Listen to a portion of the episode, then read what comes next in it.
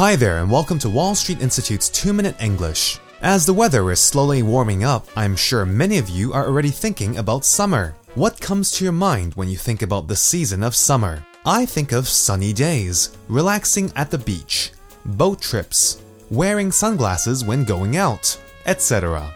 Also, when the weather gets hot, we tend to be more thirsty and think of refreshing cold drinks or foods that are lighter, such as salads, cold noodles, sandwiches, etc. Another popular choice of food for summer is ice cream. In fact, ice cream is one of those things that seem popular both in summer and winter.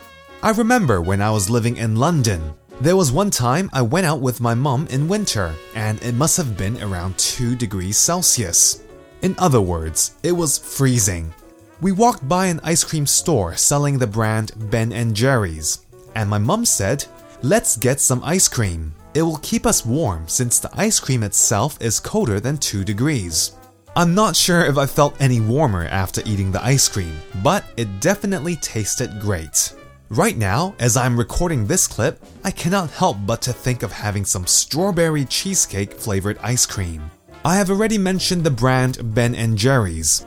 Other popular ice cream brands in Hong Kong include Dreyer's, Dairy Farm, Nestle, the ice cream van that you can find on the streets called Mr. Softee, and the very popular Haagen-Dazs. Many people in Hong Kong pronounce this as Hagen Dies, but the correct pronunciation is Hagen Dazs. I am surprised how many people say Hagen Dies, but remember to say Hagen Dazs. Although ice cream is not the healthiest of foods, I still stick by the motto of take everything in moderation.